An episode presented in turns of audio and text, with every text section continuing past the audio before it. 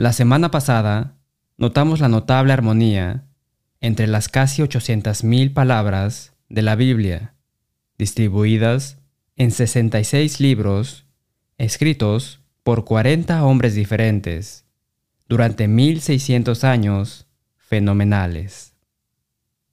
Además notamos un artículo de Norman Geisler y Frank Turek que presentaba 10 hechos sobre el Nuevo Testamento que indicaban que las escrituras eran verdaderamente inspiradas por Dios.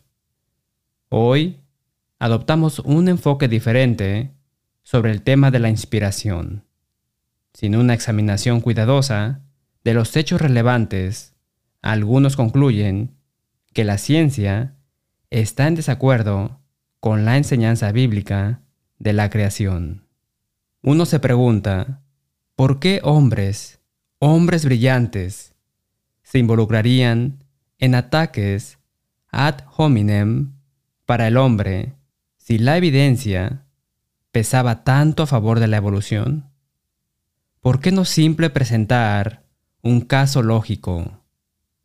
Considere la afirmación exagerada del doctor Ernest Mayr, profesor emérito de la Universidad de Harvard. Desde Darwin, toda persona conocedora está de acuerdo en que el hombre desciende de los simios.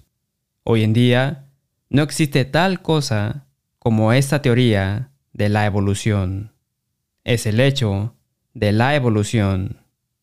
Dado que algunos ven la llamada ciencia como una cuestión de hechos y la Biblia como una cuestión de fe, cada vez que surge una supuesta contradicción, se toma como evidencia de que la Biblia tiene errores y por lo tanto no es el producto de un omnisciente Creador Todopoderoso.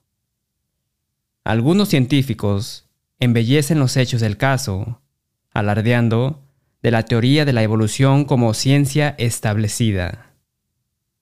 El evolucionista D.M.S. Watson dijo, La teoría de la evolución en sí misma es una teoría universalmente aceptada, no porque se pueda demostrar que es verdadera mediante evidencia lógica coherente, sino porque la única alternativa es la creación especial, que es claramente increíble.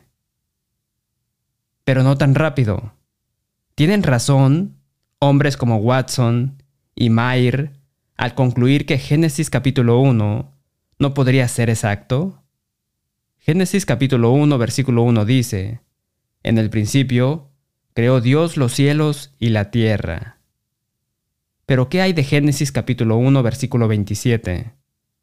Y creó Dios al hombre a su imagen, a imagen de Dios lo creó. ¿Son verdaderas estas afirmaciones? Todo en el espacio exterior fue creado en seis días? ¿Se creó toda la vida en la tierra en seis días? La ciencia y las escrituras después de nuestro himno. Algunas de las mentes más brillantes de la ciencia han sido defensores entusiastas del Dios de la Biblia.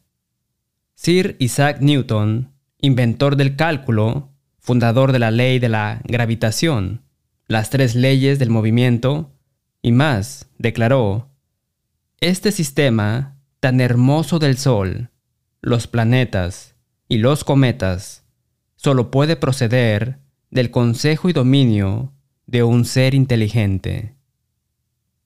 Aquellos que saben de antemano que la Biblia es la palabra de Dios, dicen de todo corazón, Amén. Pero también son fascinantes los argumentos presentados en apoyo del relato bíblico de la creación por científicos modernos con doctorados en astronomía, biología, química, ingeniería, geología, medicina, física, zoología, etc.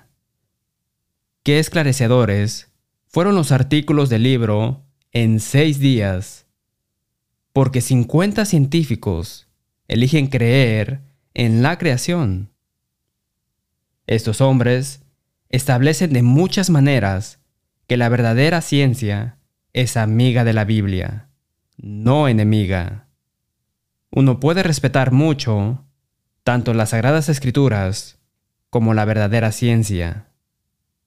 El doctor Jeremy Walter, jefe del Departamento de Análisis y Diseño de Ingeniería dentro de la División de Ciencias Energéticas y Sistemas de Potencia del Laboratorio de Investigación Aplicada de la Universidad Estatal de Pensilvania, señala, muchas personas inteligentes están completamente convencidas de que la ciencia ha demostrado que la Tierra tiene miles de millones de años.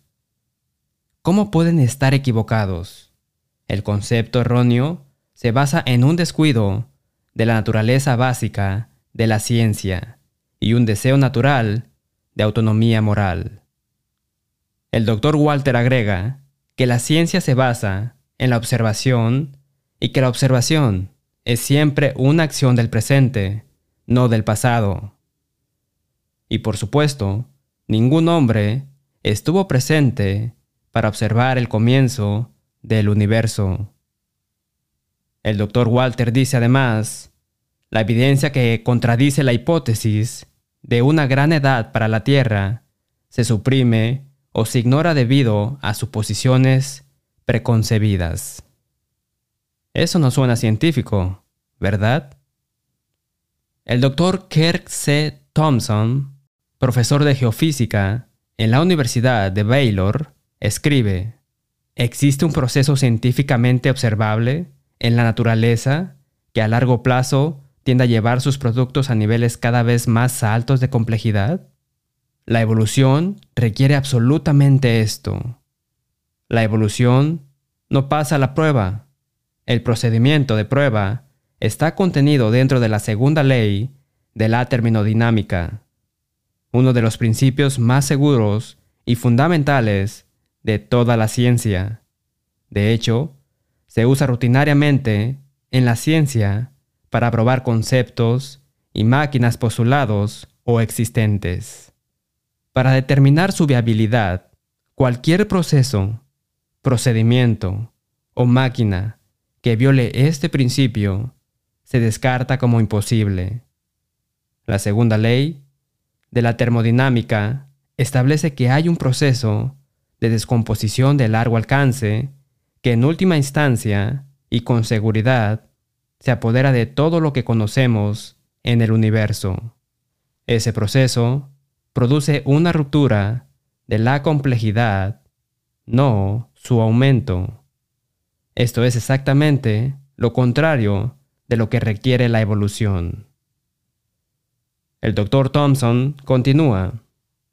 El argumento en contra de la evolución presentado anteriormente tiene un impacto científico tan devastador que sobre bases científicas, la evolución normalmente sería inmediatamente rechazada por la comunidad científica.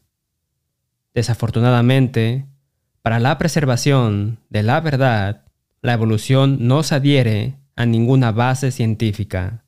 Más bien, se aferra a él, aunque va en contra de la razón, con un fervor religioso, increíble, fanático e irracional.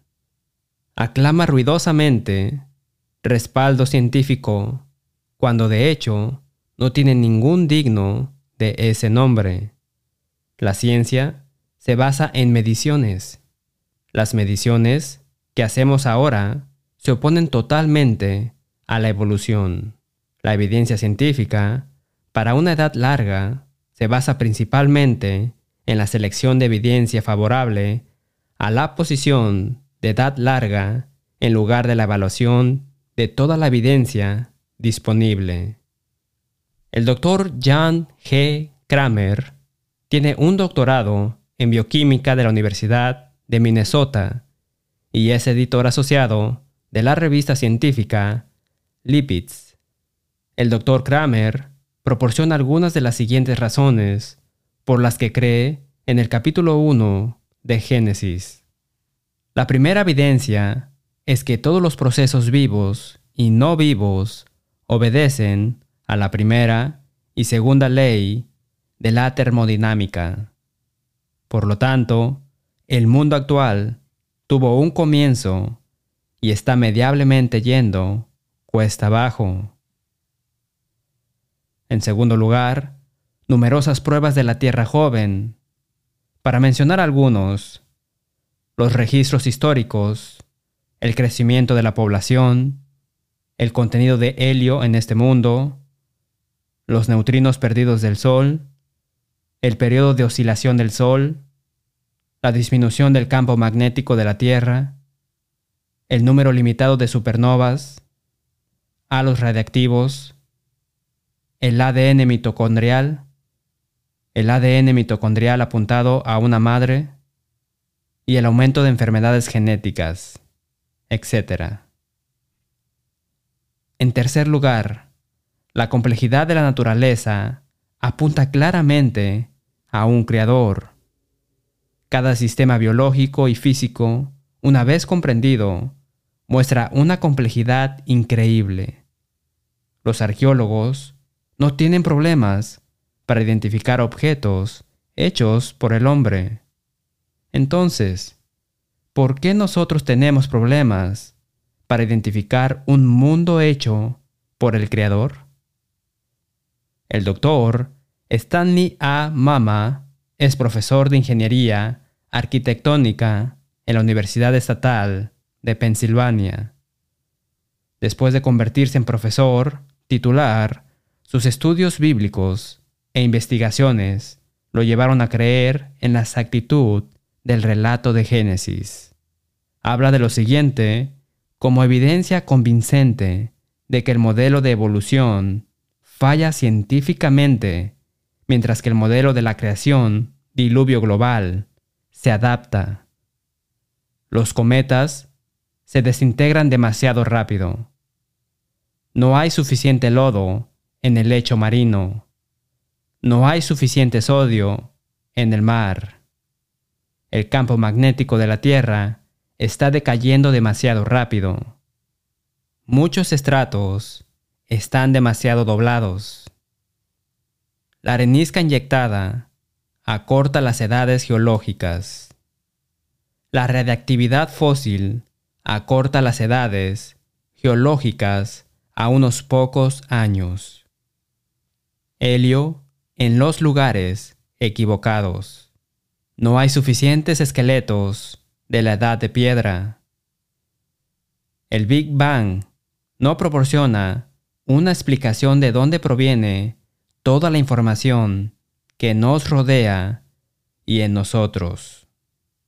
El tiempo que le tomaría a la luna alejarse de la Tierra a su posición actual y la falta de una capa significativa de polvo y restos de meteoritos en la luna después de 4.600 millones de años.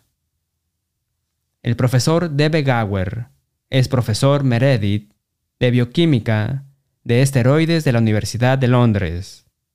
No siempre creyó en el relato de Génesis sobre los orígenes, pero lo hace ahora.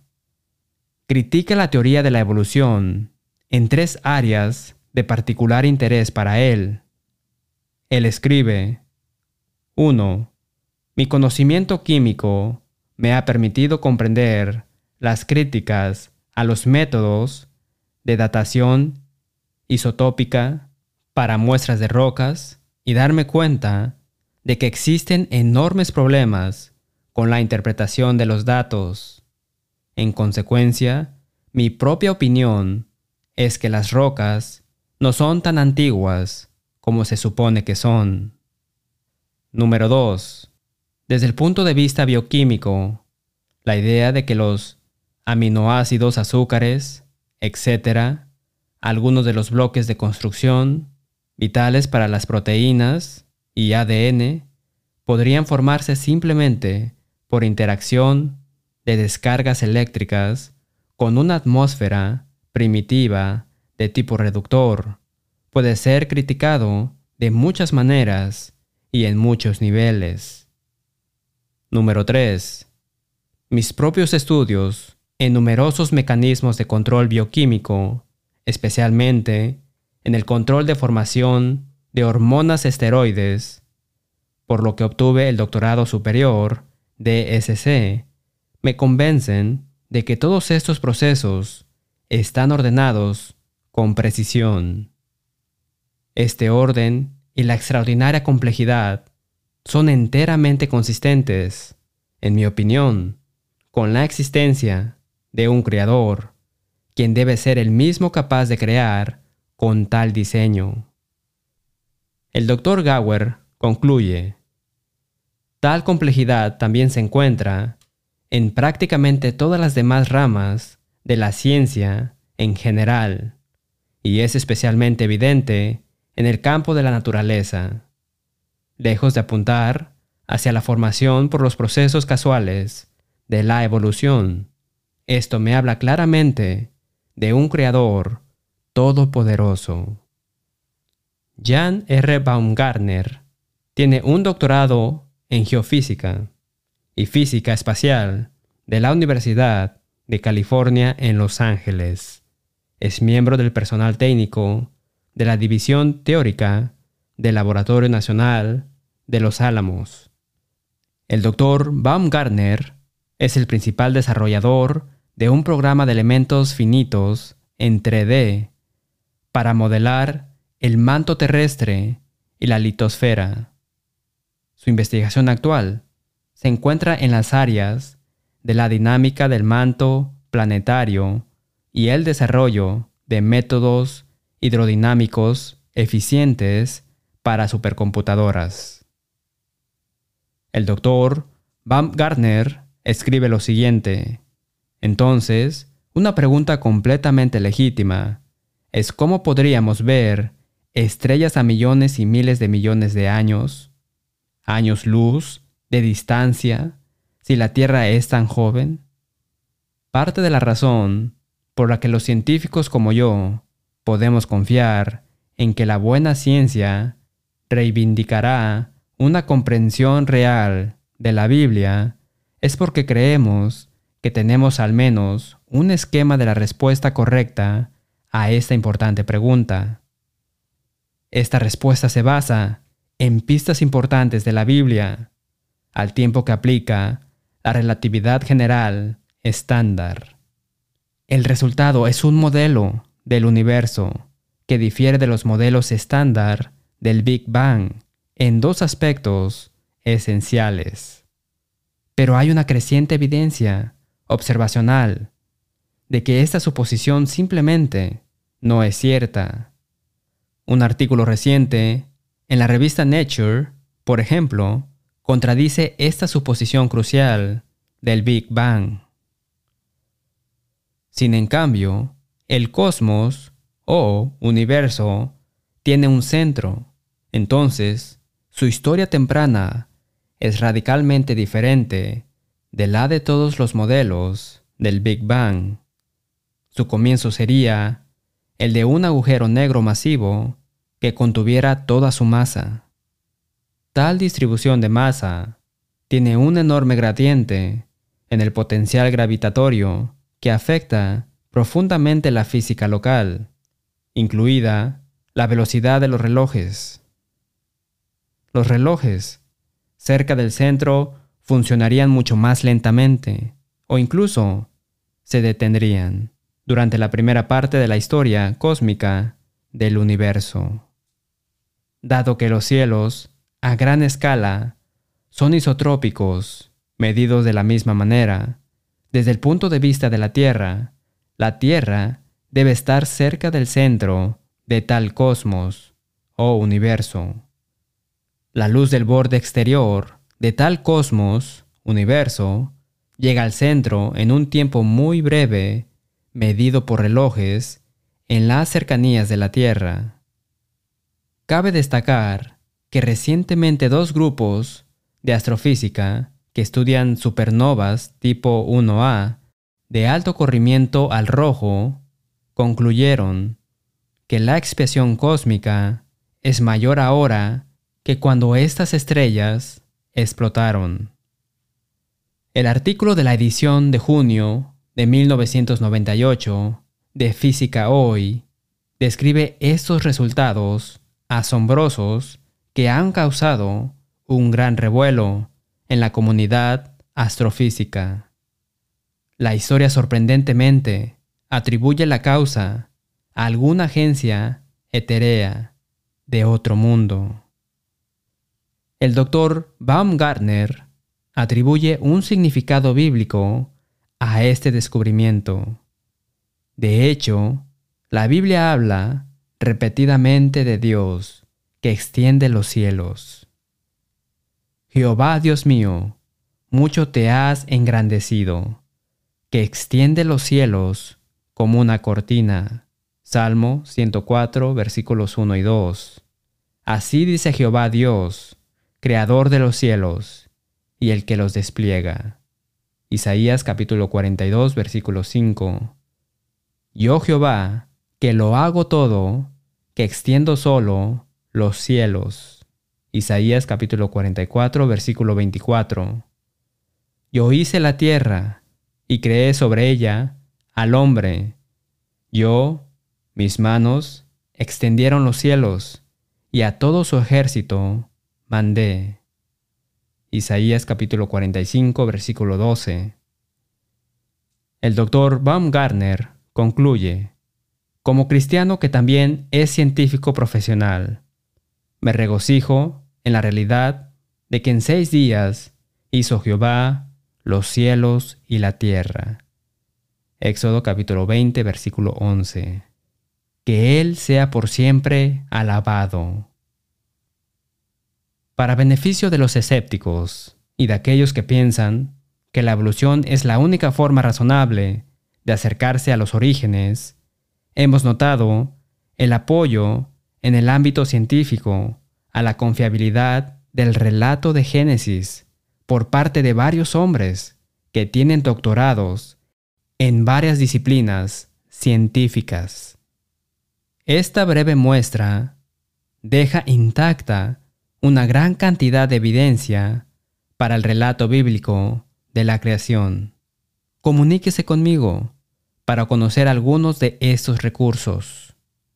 Lo que me fascina es que mientras los científicos evolutivos descartan por adelantado la explicación de un creador que podría ser responsable de nuestro vasto universo y de toda la vida en nuestro planeta los científicos han desarrollado un programa llamado SETI, que significa Búsqueda de Inteligencia Extraterrestre.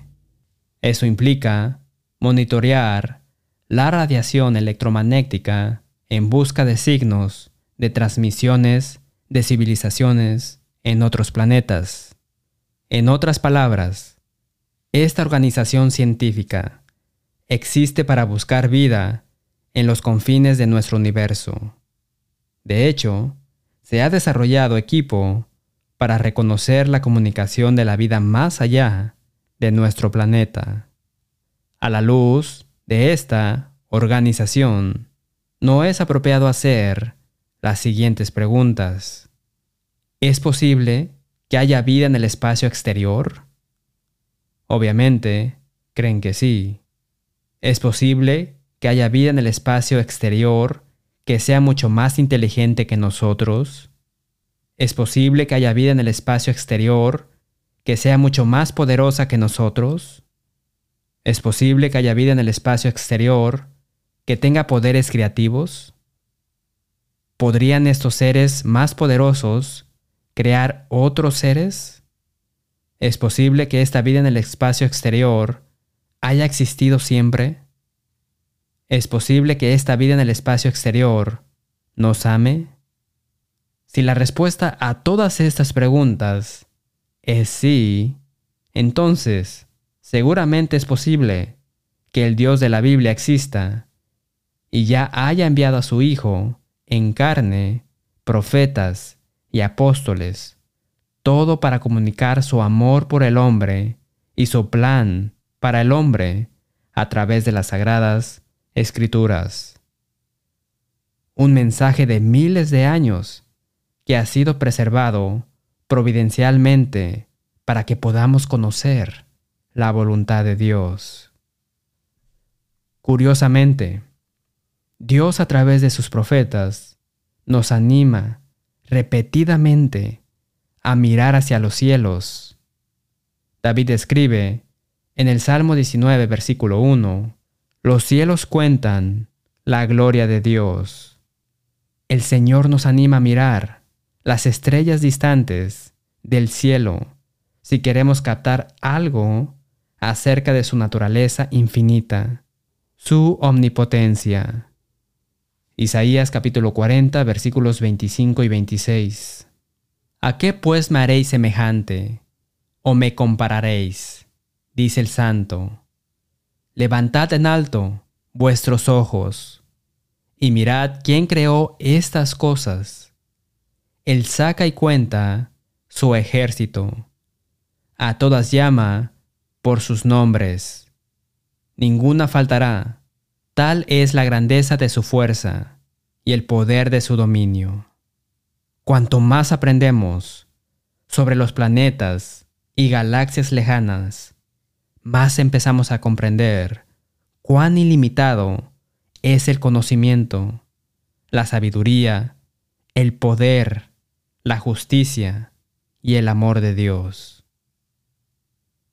Nunca olvide las palabras del salmista porque como la altura de los cielos sobre la tierra, engrandeció su misericordia sobre los que le temen.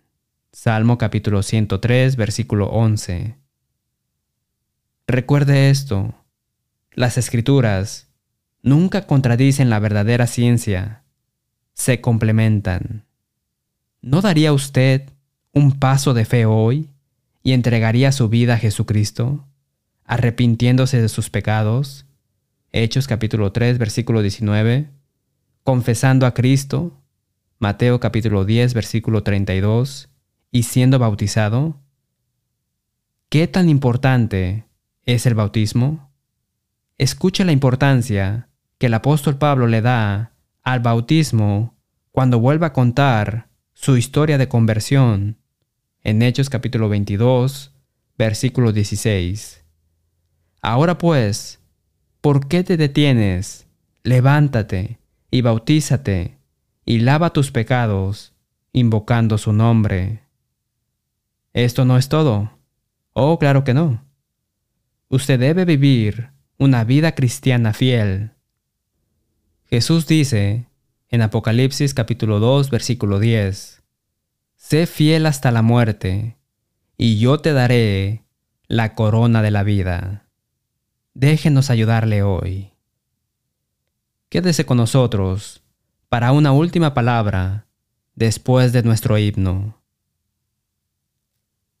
Gracias por ver dejando que la Biblia hable. Oramos para que haya escuchado a Dios hablarle a través de su palabra. Llámenos para obtener una copia gratuita del número 1376, La ciencia y las escrituras o el curso de estudio bíblico La verdad libera, sin cargo alguno. Visite letthebiblespeak.com para ver videos, escuchar audios o leer transcripciones del programa. En nombre de las congregaciones enumeradas en breve, hacemos eco del sentimiento del apóstol Pablo cuando escribió en Romanos capítulo 16, Versículo 16. Os saludan todas las iglesias de Cristo. Hasta la próxima semana y que Dios le bendiga.